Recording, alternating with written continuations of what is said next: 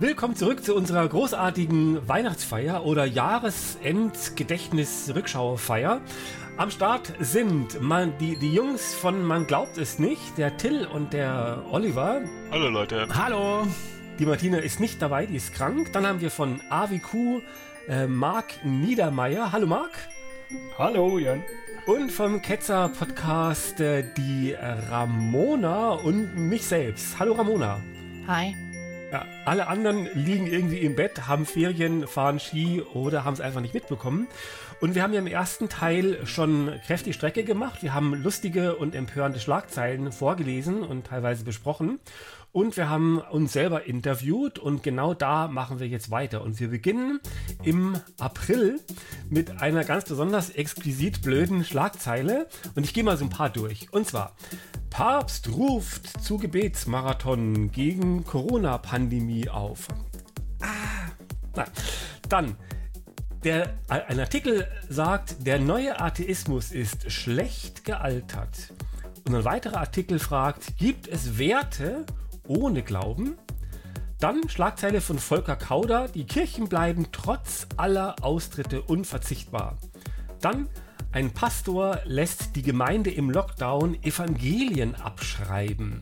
Und eine erstaunliche Nachricht, Gott kann jeden als Mitarbeiter gebrauchen.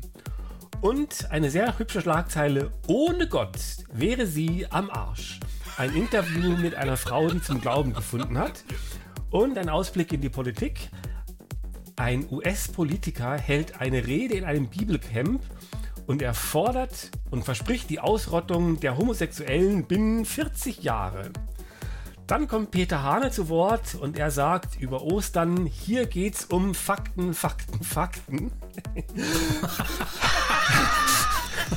Als Nachrichtensprecher, okay. Dann der, äh, ein hohes Tier bei den Katholiken, Herr Sternberg, er sagt, die Kirchen werden in der Pandemie nicht gehört. Und der Papst macht dann den Monat voll und er twittert, das Kreuz ist die Liebe. Ja. Also, mal gucken, ob Jesus das genauso gesehen hätte. Und wir werden natürlich jetzt nicht alle diese Schlagzeilen besprechen, aber doch ein paar. Und zwar ich habe immer erst rausgesucht, ähm, diese Schlagzeile, der Papst ruft zu Gebetsmarathon gegen die Corona-Pandemie auf. Und die Idee ist, dass möglichst viele Menschen aus möglichst vielen Nationen möglichst lange, am besten rund um die Uhr, beten, beten, beten, beten, um also das Funksignal in den Himmel stärker und intensiver zu gestalten. Ja. Er war ja mit dem Pestkreuz schon erfolglos und mit seinen ganzen anderen Gebetsaktionen, die er selber durchgeführt hat. Ja, liebe Mitketzer, was sagt ihr denn zu dieser Schlagzeile? Ist das Theologie oder ist es einfach nur dämlich? Also ich finde, je länger man über das Beten nachdenkt, desto dämlicher kommt es einem vor, weil was soll denn da für ein Mechanismus dahinter stecken? Also du sagst selber, die äh, Funkstrecke in den Himmel soll mit größerer Power senden oder was? Also was stellen sich denn die Leute, die beten, wirklich für einen Mechanismus vor, dass das funktioniert? Und je mehr man sich das fragt, desto mehr muss man doch merken, dass das absolut abwegig ist. Meine bisherigen Anfragen mit genau diesem Thema waren dann äh, meistens die Antwort, ja, ich werde jetzt mit Ihnen keine Grundsatzdiskussion über die Wirksamkeit von Gebeten anfangen. Ja. Wen hast du denn da gefragt? Um wen, wen geht's da? Darf man das erzählen, oder? Ein Berufschrist vom Wort zum Sonntag, mit dem ich ja viel zu tun habe.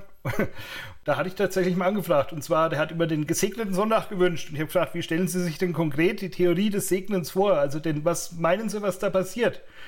Also ändert dann der Allmächtige seinen Allmachtsplan, weil sie ihn darum gebeten haben, im Interesse von jemandem. Ja, und wie stellt man sich Gott vor, dass der da jetzt sagt und sagt, ja, sicher, klar, Pandemie, ich sehe schon, ne? Aber da hätte ich jetzt schon auch ein bisschen mehr Gebete jetzt erwartet. Nö, also wenn das jetzt hier so, nö, da habe ich auch keine Lust jetzt irgendwie. Ne? Ja, oder hat er, was hat er gerade gemacht? Candy Crush gespielt und das nicht gesehen und dann kommen so viele Gebete und dann so, oh verdammte Axt, ich muss was tun. Ja, ich, was stellen die sich denn da vor? Nächste Schlagzeile und zwar von Volker Kauder, ein sehr mächtiger Mann, also wer ihn nicht kennt, es ist also ein Politiker der CDU und der war lange Zeit Fraktionsvorsitzender, also derjenige, der im Parlament ganz vorne sitzt bei seiner Fraktion und dort die Mehrheiten für die Kanzlerin sorgt. Ne? Also im Grunde die Nummer zwei sozusagen innerhalb der CDU nach der Kanzlerschaft. Und er sagt jetzt, egal, trotz aller Austritte, scheiß der Hund drauf, die Kirchen bleiben unverzichtbar. Und was soll man dazu sagen? Also letztlich, die Austritte belegen doch, dass die Leute die Kirche für verzichtbar halten. Sonst würden sie ja nicht austreten. Also selbst evident schwachsinnig. Könnt ihr euch dann rein drauf machen, was er meint, warum die Kirchen unverzichtbar sind? Also ich glaube, es richtet sich nicht an die Leute wie wir, die schon gerafft haben, dass es nicht so ist, sondern ich glaube, es richtet sich an Leute, die angesichts vieler negativer Schlagzeilen sich überlegen, hm, soll man austreten, soll man nicht austreten und die brauchen eine autoritäre Person, die öffentlich bekannt macht, nein, die Kirchen werden gebraucht, das wird zukünftig weiter eine Rolle spielen und das wird die dann in die Richtung stoßen, nicht auszutreten. Ich glaube, das ist eine Strategie. Meines Erachtens bereitet er damit vor, dass wenn die Kirche nicht mehr genug Geld von ihren Mitgliedern bekommt, da sie unverzichtbar ist, muss sie das Geld halt komplett vom Staat bekommen. Genau, und da will ich noch drauf aufbauen, nämlich, was wäre denn, wenn das eine Partei sagen würde? Ne? Die Partei wird nicht mehr gewählt, 3%, Früher waren es 25, die ist nicht mehr im Bundestag und die sagt, egal ob ihr uns wählt oder nicht, wir sind unverzichtbar und wir beharren auf unseren Platz in der Gesellschaft und wir wollen auch einen Minister stellen. ne? Das ist ja, das ist ja, ja, das ja. ist ja, das ist, ne? Und, und du sagst, es geht also um Geld, aber es geht eben auch um Einfluss und sie sagen, wir werden unseren Einfluss verteidigen und wenn ich der letzte Katholik bin, darauf bestehe ich einfach und das ist undemokratisch und unredlich irgendwie. Exakt das wird er gemeint haben. Ja. Dann gehen wir in die nächste Schlagzeile und zwar dieser US-Politiker. Er hält eine Rede in einem Bibelcamp. Übrigens, wer das jetzt genau ist, ne, ihr kennt ihn ja eh nicht. Aber alle diese Schlagzeilen, die ich vorlese, könnt ihr auf dem Atheist Media Blog, auf dem AMD, nachlesen. Von dort habe ich sie geklaut. Und nochmal danke hier für die Mühe, alle diese Schlagzeilen jeden Tag zu sammeln. Und sie lautet, US-Politiker hält Rede im Bibelcamp. Ausrottung der Homosexuellen binnen 40 Jahren. Und was meint er? Er sagt, ja, dann sollen doch diese ganzen Spulen soll man auf eine Insel packen und äh, wenn die sich eh nicht fortpflanzen, ne, dann ist in 40 Jahren ist der Käse gegessen sozusagen. Ne? Und ja, was sagt er dazu? Zum ersten Mal, man darf darüber lachen. Und das ist, glaube ich, schon mal wichtig. Das ist so absurd. Die Vorstellung ist ja wirklich, ich glaube, zwischendurch ist es Madagaskar. Ähm, alle Schwulen und Lesben werden nach Madagaskar exportiert, vermutlich die einen in die Nordhälfte, die anderen in die Südhälfte. Und weil Lesben ja Lesben gebären und heterosexuelle Frauen heterosexuelle Frauen gebären, sind dadurch die Homosexuellen auf der ganzen Welt ausgerottet. Das ist so albern, dass man da natürlich drüber lachen kann. Ich persönlich stelle mir das, um ehrlich zu sein, auch ganz lustig vor. Der Sektimport von, äh, von Madagaskar wäre also der höchste auf der ganzen Welt und es wäre alles immer schön dekoriert. Ähm, könnte also Spaß machen. Aber man muss sich halt auch denken, diese Typen wollen Leute wie mich ausrotten. Das heißt, wenn man da vielleicht nicht ganz so einen breiten Rücken hat wie ich, das kann ganz schön scary sein. Wenn du da in einer christlichen Gemeinde bist oder du bist einfach nur einfach nur irgendjemand und vor dir bauen sich Leute auf und sagen, man muss sie ausrotten, wir müssen sie ausrotten. Das ist ganz schön krass. Ich, ich stelle mir dann immer vor, weil für viele Leute von uns, von Hörerinnen und Hörern, ist das so ein bisschen so, ja, ist doch lustig. Ist es auch, aber was würde man sich, wie würde man denn empfinden, wenn er jetzt zum Beispiel sagen würde, wir müssen die Juden ausrotten? Also ich bin ja Betroffener und zwar mein Sohn ist auch homosexuell und ich kann dir nur zustimmen. Ich wüsste nicht, wie ich reagiere, wenn äh, so ein Gläubiger mir gegenübersteht und sowas ablassen würde. Und man fragt sich, welcher Schaden wird hier bekämpft. Ne? Also wenn es jetzt eine Gruppe gibt, die wirklich eigentlich verhältnismäßig zahm ist. Also da denke ich jetzt mal irgendwie an, was weiß ich, äh, Landwirte, die ihre Anliegen nach Berlin tragen und da mal irgendwie einen Haufen Müll, also, also Gülle irgendwie vor das Kanzleramt kippen und so weiter. Ne? Homosexuelle, die machen eine Parade im Sommer, wo sie da irgendwie hinter so Technolaster irgendwie so hinterher tanzen. Äh, ansonsten es geht ja wirklich keine Gefahr von denen aus, ne? Oder irgendwie gesellschaftlicher Unbill oder Unfriede oder dass es ständig diskutiert wird und so, ne?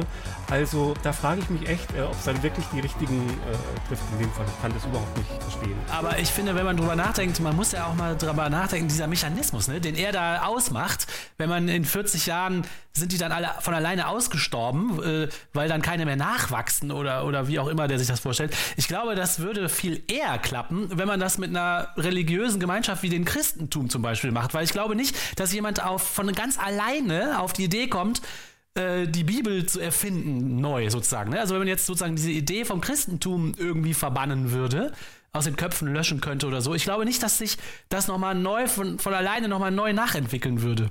Aber, na gut, aber das wollen wir ja nicht. Nein, nein, aber also nur um zu zeigen, dass dieser Mechanismus, den dieser Typ sich da vorstellt, wahrscheinlich eher mit seiner eigenen Religion funktionieren würde, als äh, mit dem, was er da vorschlägt. Gehen wir mit dem Schwung in den nächsten Monat. Wir sind also im Monat Mai, wir liegen gut in der Zeit und es ähm, fängt traurig an. Und zwar, es gab wohl ein katholisches Umerziehungslager. Ich wusste gar nicht, was das sein soll oder sowas gibt. Und dort wurden Überreste von 215 Kindern entdeckt. Die erste Schlagzeile. Dann ein Baustart in Berlin für das House of One wo also mit großem finanziellen Aufwand dort die Religionen sich begegnen können. Dann nächste Schlagzeile, das Seilbahnunglück am Lago Maggiore und die Theologen fragen sich, wo war Gott? Und das werden wir gleich nochmal kurz besprechen. Dann kommt Kardinal Müller. Er kritisiert das gemeinsame Abendmahl mit Protestanten, also die Ökumene, die sich so langsam entwickelt. Ne, da ist er also strikt dagegen. Dann Mailands Erzbischof betet vom höchsten Büroturm Italiens. Ne, und man denkt sich, komisch, der Mailänder Dom ist ja ein ganz prächtiger Dom, auch ein Touristenmagnet. Und der betet aber jetzt nicht da, sondern er geht auf das höchsten Büroturm, weil er eben dort irgendwie höher, höher ist und näher zu Gott oder irgendwie sowas. Ne? Also sehr seltsam. Ja. könnte er vielleicht irgendwie einfach ein besseres Funkgerät nehmen. Ja? Dann, ein Pastor sagt, queere Menschen sind ein Angriff auf Gottes Ordnung. Und eine weitere Schlagzeile in der Richtung ist, eine Studie sagt, die Bibel lehnt treue gleichgeschlechtliche Beziehungen nicht ab. Äh. Ne, also erst ist es gegen Gottes Ordnung und jetzt sagen sie, nee, aber das ist ja alles nur ein großes Missverständnis. Ne? Also das sind die Schlagzeilen vom Juni und wir werden ein paar wenige rauspicken.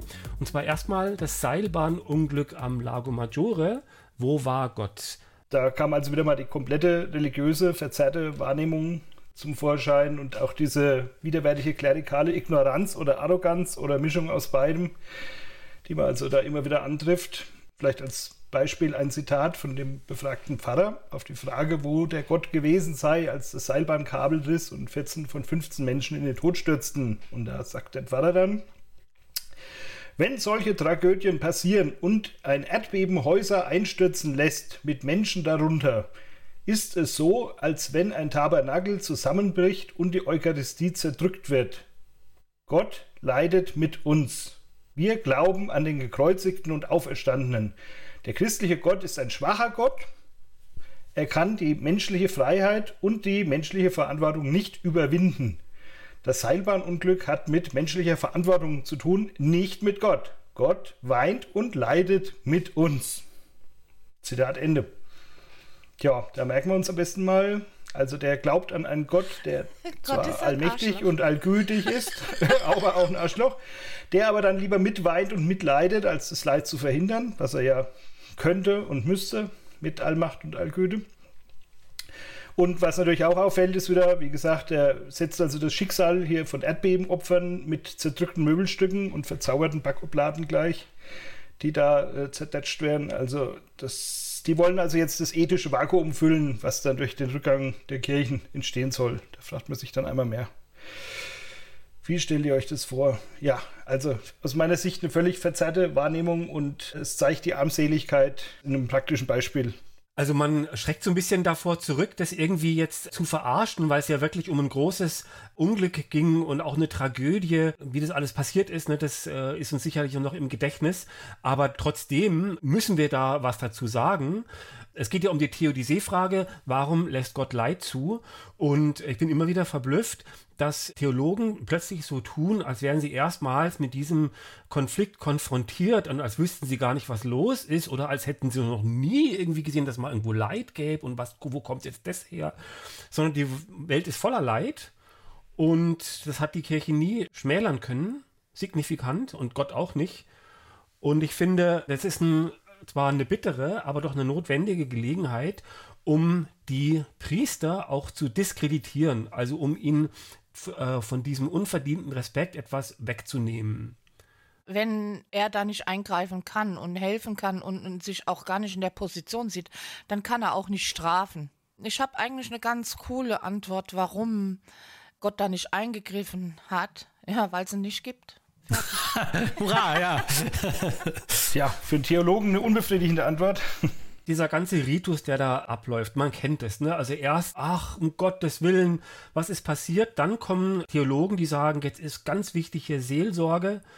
Dann kommt das Händeringen, warum lässt Gott es zu? Dann kommt der Gottesdienst bei der Beerdigung ne, wo also auch dann gerne mal Ministerpräsidenten oder hochrangige Leute den Staat vertreten und da also alle gemeinsam feiern. Und das ist perfide, weil letztlich Menschen haben ein Bedürfnis, den letzten Weg schön zu gestalten und dann nochmal eine gewisse Würde zu geben oder auch einfach seine eigene Trauer einen gewissen Rahmen zu geben und auch rauszulassen.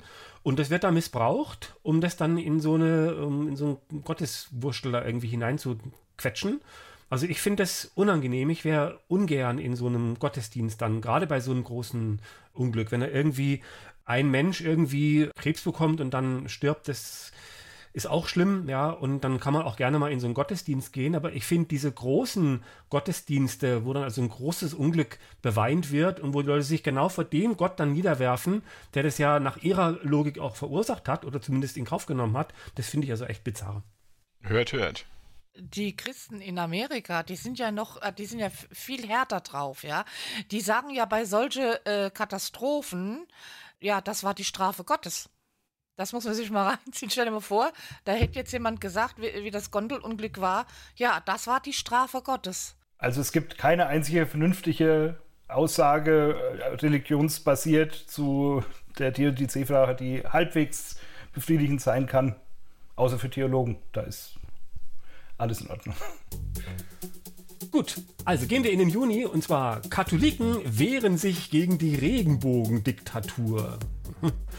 Dann die Werteunion, praktisch so von der CDU so ein bisschen abgeleitet, aber von ihr getrennt. Wir Christen denken beim Regenbogen nicht an LGBTQ, sondern da ist ein Tweet, äh, wo es heißt, ja, also, äh, das ist ein Zitat aus dem Alten Testament, ne, dass eben Gott gesagt hat, und ich nehme den Regenbogen als Zeichen dafür, dass ich mich daran erinnere, nie wieder so eine Flut zu veranstalten. Dann erneut hunderte Gräber auf einem kanadischen Internatsgelände entdeckt. Das mag man sich nicht vorstellen. Ne?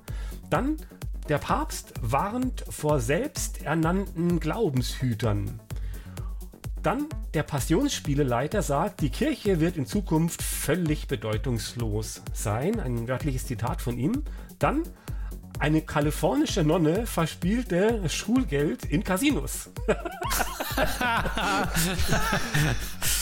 da sollte man eine Fernsehserie draus machen, ne? Weg ja. ist das Geld, ne?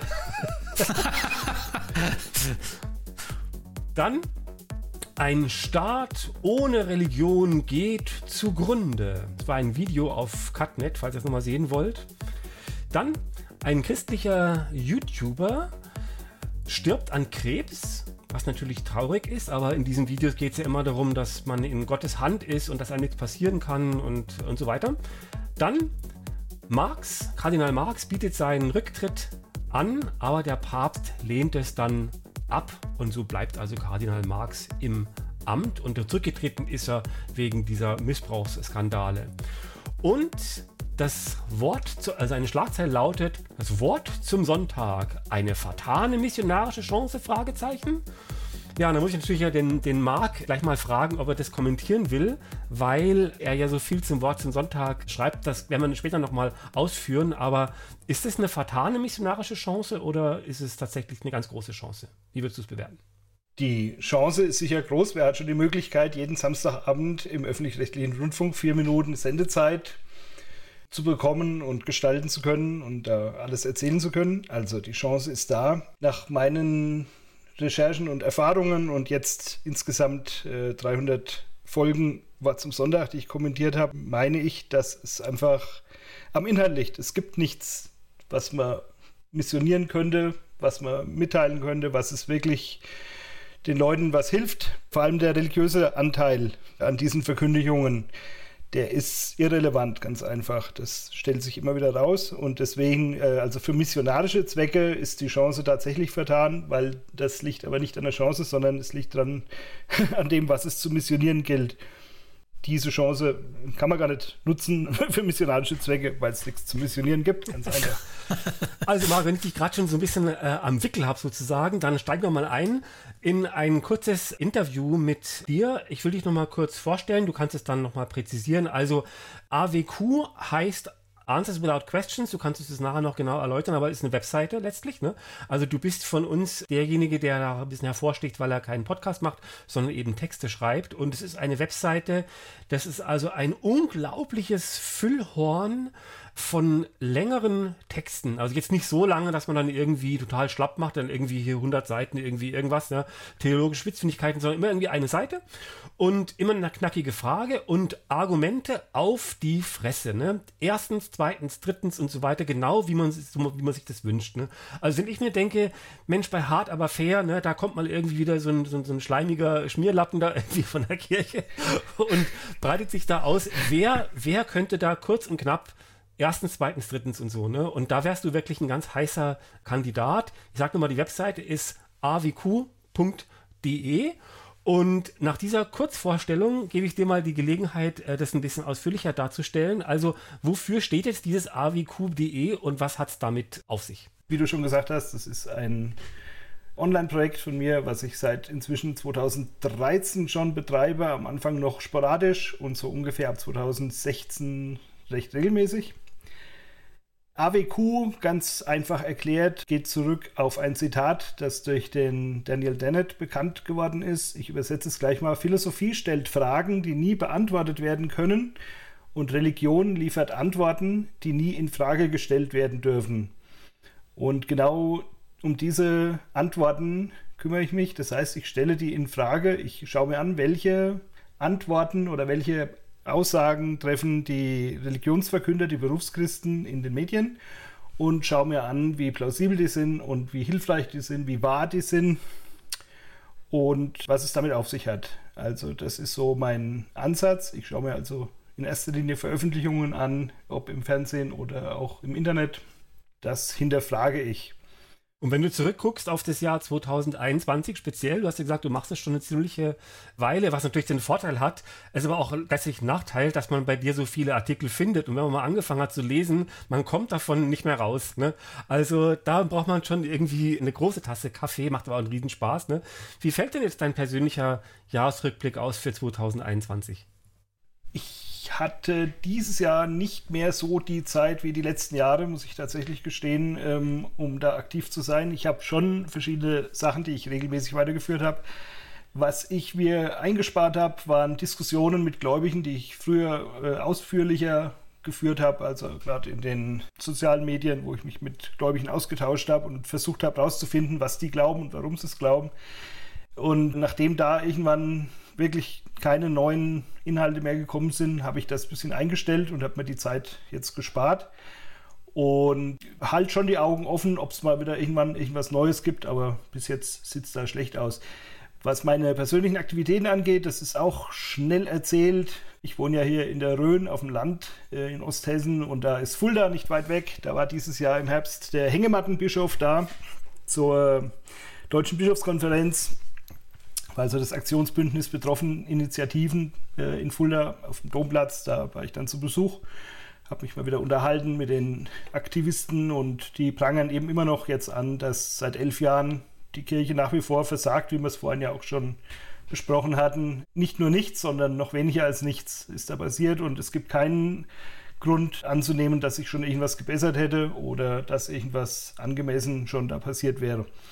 Es gab einen interessanten Zwischenfall von einem Bischof, der vorbeigelaufen ist und uns zugerufen hat, also mit Gewalt löst ihr aber auch nichts. Und wir standen einfach da mit der Skulptur und wir so, hä? Moment, weißt du was, was jetzt gleich passiert oder was ich noch nicht weiß? Also, wie ist denn das, wenn man da steht? Wird man angesprochen von Leuten? Kriegt man Kopfschütteln, patzige Bemerkungen? Kriegt man Zustimmung? Wie ist sowas? Ja, ja, alles. Also die ganze Bandbreite von Leuten, die erstmal überhaupt nicht kapieren, um was es geht und die es auch nicht wissen wollen und die dann sofort abhauen, nachdem sie gemerkt haben, um was es hier geht. Ach, das ist ja gar nicht von der KJG, sondern oh, hoppla, da ist ja Kritik. Bis hin zu Leuten, endlich sagt's einer und also ist doch höchste Zeit und ein Skandal und überwiegend mehr Zustimmung jetzt als Ablehnung selbst in Fulda. Äh, wobei ich da das natürlich nicht repräsentativ habe. Ich war nur einen Nachmittag dort und auf dem Domplatz ist nicht der große Publikumsverkehr. Sie waren also danach auch noch in der Stadt. Da war mehr los, da hatte ich leider keine Zeit. Der Tag auf dem Domplatz ist so eher für die äh, Medien. Also das war eine sehr interessante Erfahrung, dass wirklich in ganz vielen Medien dieser äh, Hängemattenbischof vor dem Fulda Dom gezeigt wurde. Auch wenn er nicht wirklich vorgestellt wurde oder thematisiert wurde, aber zumindest dieses Bild war also in allen großen Medien und kleinen auch zu sehen. Das hatte dann schon eine gewisse Reichweite. Jetzt bist du ja online mit relativ äh, zahlreichen Aktionen dabei, also alles Webseiten. Auch zum Beispiel eine Webseite, die so in ganz kompakter Form Argumente aufführt, auch gerade für Kinder oder so, ne, wenn ich das richtig mir gemerkt habe. Ne? Mhm. Und was gab es denn Neues im Jahr 2021? Hast du da wieder neue Projekte gestartet? Ja, ich hatte tatsächlich mal kurz Zeit, ein kleines Spin-off wieder mal zu machen, genau genommen sogar zwei. Und eins davon war enttaufen.de. Was? Es gibt zwar schon äh, eine Webseite, auf die einen Enttaufservice anbietet, aber ich hatte da immer schon all die Jahre so eine gewisse Vorstellung, wie ich mir das vorstelle, wie ich das machen würde, wenn ich es mal machen würde. Und jetzt war tatsächlich die Domain noch frei und da habe ich mal kurz auf enttaufen.de ein Online-Formular zum Ausfüllen, wo man sich also seine persönliche Enttaufurkunde runterladen kann, wo man auch anhaken muss, dass einem bewusst ist, dass damit noch nicht der Kirchenaustritt erledigt ist, sondern dass es nur eine Erinnerung sein kann, das noch zu tun und dass es nicht den wichtigen Schritt des Kirchenaustritts ersetzt. Die Pastafaris, die machen das ja auch, ne? Die wischen da und da wird Bier getrunken und das ist richtig cool. Das ist gut. Braucht man. Rituale braucht der Mensch, genau. Marc, wir müssen langsam zum Schluss kommen, aber eins würde ihn noch interessieren. Man muss das gesehen haben, AWQ, wie toll die Webseite ist. Klappt auch gut auf dem Tablet oder auf dem Handy, wird jeweils umformatiert. Also das ist richtig toll gestaltet. Und gibt es denn irgendwas, was du, auf was du noch hinweisen möchtest auf der Webseite, was dieses Jahr besonders los war? Was erwartet die Leute, wenn sie jetzt hin, hinsurfen? Ein Themenbereich waren die Impulse unseres Stadtvaters aus Fulda hier, der also inzwischen zweimal wöchentlich sogar schon seine Gedanken zum Tag als YouTube veröffentlicht, als Video. Und das Bild, was der zeichnet, ist also wirklich. Äh, wie ist euer Ton immer am Anfang ah. nach einem dummen Anruf? Genau so. genau. Also man meint wirklich, das ist so für die ganz einfältigsten, rückwärtsgewandtesten Schäfchen von Fulda äh, gemacht, was ja zu Recht äh, erzkatholisch die Bezeichnung trägt. Ganz kurz zusammengefasst, also Individualismus, Freiheitlichkeit, selbstbestimmtes Handeln, das ist also für den Herrn Buß unvorstellbar ein Graus, eine Sünde. Und er hat also da so ein anti-freiheitlichen, obrigkeitshöriges Weltbild, was er da vertritt und mit Anekdoten beschreibt und wie schön das ist, wenn man für die Gemeinschaft alles macht, weil allein ist man dem Untergang geweiht. Und ich schaffe es nicht, alle zu kommentieren. Es sind auch nicht alle wert, kommentiert zu werden, aber ab und zu sind dann welche dabei, die dann doch ein paar Zeilen von mir benötigen. Nice. Nice. Und wir haben ein Jubiläum zu feiern. Im Grunde ist es eine richtige Jubiläumssendung. Zum ersten Mal des Jahr 2021 gibt es dieses Jahr tatsächlich, also zum ersten Mal in der Menschheitsgeschichte, darf man nicht vergessen. Dann die Kollegen von Man glaubt es nicht haben ihre hundertste Folge produziert. Beim Ketzer Podcast gab es auch die hundertste Folge. Jedoch, wir wollen ja über den Mark gerade reden und seine AWQ-Webseite. Und dort gibt es also ein Jubiläum, wo ich finde, das toppt wirklich alles, äh, Marc. Äh, erzählt selbst. Ja, wir hatten vorhin schon mal kurz das Thema Wort zum Sonntag, die christliche Dauerwerbesendung, eine der ältesten Sendungen im öffentlich-rechtlichen Fernsehen bei der ARD jeden Samstagabend. Und ich habe irgendwann mal angefangen, dazu auch mir Gedanken zu machen und habe also ein Wort zum Wort zum Sonntag verfasst. Und oh. tatsächlich ist heute das 300. fällig. Das heißt, ich habe es noch nicht geschrieben. Ich habe es gestern Abend zwar schon mal gelesen und äh, es bietet wieder erwartungsgemäß viel lustige Sachen. Wow. Also erstmal einen Applaus ja, von uns allen. Zu kommentieren. 300 Folgen. danke. danke, danke. Also ich will das noch so ein bisschen würdigen. Der Marc schreckt vielleicht vor Selbstlob zurück. Das ist eine Eigenschaft, die mir völlig fehlt. Und zwar, es ist so, dass er diese Kernaussagen von diesem Wort zum Sonntag extrahiert, sodass es mal da äh, von allen Seiten betrachtet werden kann. Und dann wird einerseits sehr fachlich, sehr genau das analysiert, aber es wird immer auch so die Beklopptheit und die Doofheit. Sie hat da noch einen Raum. Also das macht Spaß, das zu lesen, aber man wird auch immer so ein bisschen schlauer. Und das ist schwierig zu produzieren, weil einerseits ist es so ein Unsinn, der da erzählt wird, wo man oft also dann davor steht und denkt sich, also was soll man jetzt dazu überhaupt schreiben? Das ist einfach kompletter Schwachsinn und und also das ist wirklich großes äh, Kino und das 300 Mal. Also ähm, das finde ich so unglaublich und mag mal ganz unter uns. Wäre es nicht jetzt der Moment zu sagen, ich mache die 300 voll und dann lasse ich's? Oder willst du das dein Leben lang machen? Das ist ja auch, so stelle ich mir die Hölle vor. Also, ah. ja, also die äh, Überlegung habe ich natürlich schon auch und äh, kommt dann schon manchmal ins Grübeln, weil es aber auch wirklich einfach immer die gleichen Schnullis sind. Es ist immer das Gleiche. Wir haben irgendeinen Missstand, irgendwas ist ganz schlimm und böse und alle sind betroffen. Dann gibt es irgendeinen mehrheitsfähigen Standpunkt, wo man sagt, ja, das werden wohl die meisten Leute so vertreten, das ist ganz vernünftig. Dann muss auf jeden Fall eine Bibelstelle rein als Beleg, dass das also schon auch in der Bibel damals, haben die auch das schon so gemacht und ähm, oder wenn man dann keine Bibelstelle hat, äh, gibt es irgendeinen Protagonisten, der dann dank seines Glaubens auch zu dieser Entscheidung gekommen ist. Ja, der, die Bibelstellen sind immer besonders interessant. Also die Stammleser wissen das. Ich schaue also mhm. immer, was steht vor und nach diesen herausgepickten Sätzen. Dazu eine Warnung, wer auf äh, der Facebook-Seite von katholisch.de äh, kommentiert und schreibt unter die täglich veröffentlichten Bibelstellen einfach mal den nächsten oder den Satz davor drunter, ohne weiteres. Äh, das dauert also ungefähr zwei Wochen, dann wird man da gesperrt. Kann man mal als äh, Spiel mal ausprobieren, wie lange das gut geht. Was auch noch ganz wichtig ist, ist, Glaube spielt überhaupt gar keine Rolle mehr. Also es geht gar nicht mehr darum, es gibt irgendeine Hoffnung und äh, alles wird gut, wenn irgendwas passiert, aber das wird nie irgendwie mal konkret so auf den Punkt gebracht, dass man sagen kann, okay, äh, die Hoffnung besteht da und darin und es passiert, wenn das und das passiert und dann haben die und die kommen in den und den Genuss. Also mal irgendwas Handfestes nicht, sondern einfach nur, ja, euch geht's schlecht, mir geht's auch schlecht und die Bibel sagt, euch soll es gut gehen und deswegen geht es euch gut und ich wünsche euch einen äh, gesegneten Sonntag. Das ist also immer das gleiche Schema.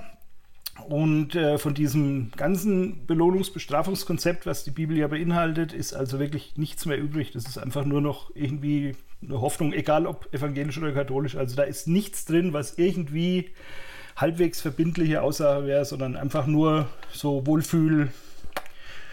Ja, und das ist so ein, so ein freies Vor sich hin assoziieren also im Grunde finde ich eine Sendung, die sich äh, vor oder nach dem Spielfilm drei Minuten Zeit nimmt, um mal irgendwie was Kluges zu sagen, finde ich eigentlich eine gute Idee. Aber was dort gemacht wird, ist dermaßen infantil. Das geht nämlich so. Hallo, äh, liebe Zuschauer ja, neulich war ich spazieren und da habe ich ein kleines Kind gesehen. Und da habe ich mir gedacht, also, jetzt ist doch die WM. Und bei der WM und so weiter, und dann geht es irgendwie so hin, ne? Und das ist halt völlig zusammenhanglos, ne? Und dann kommt irgendwie, äh, mhm. dass das ja auch Jesus damals schon gemacht hat und so weiter. Und äh, genau. Äh, also, das ist wirklich nicht nur seich, das ist schon wirklich dumm. sind die schlau, um das so zu machen, oder ist das, äh, sind die wirklich verstrahlt? Also es sind ja alles ausgebildete Theologen.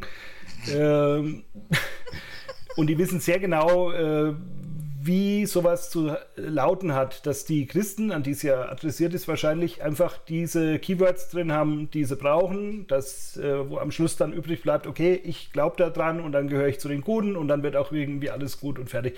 Und wenn die Message ankommt, das reicht. Also die haben kein Interesse dran, da jetzt tiefergreifende Sachen irgendwie theologisch auseinanderzunehmen. Gar nichts. Es geht einfach nur um Wohlfühlen. Und das Interessante ist, also immer wieder legen es auch großen Wert darauf, wie wichtig das ist, dass man also auch im Dialog bleibt und mit allen redet. Aber alle Nachfragen, die ich bis jetzt da hingeschickt habe oder auch wo ich einfach mal hingeschrieben habe, ich habe mir einige Gedanken gemacht und habe einige Fragen zu ihrer letzten Sendung. Da kommt äh, in 98 Prozent der Fälle keine Antwort. Und wenn, dann eine beleidigte, was mir einfällt. Oder dann eben auch so nach dem Motto, also ja, mit ihnen brauchen wir da nicht drüber zu diskutieren, da kommt ja nichts dabei raus. Also da ist keine Bereitschaft, da irgendwas zu besprechen. Auch so ganz grundlegende, einfache Fragen wie vorhin die, erklären Sie mir bitte, was Sie mit gesegnetem Sonntag konkret meinen, wie stellen Sie sich das vor, was passiert da?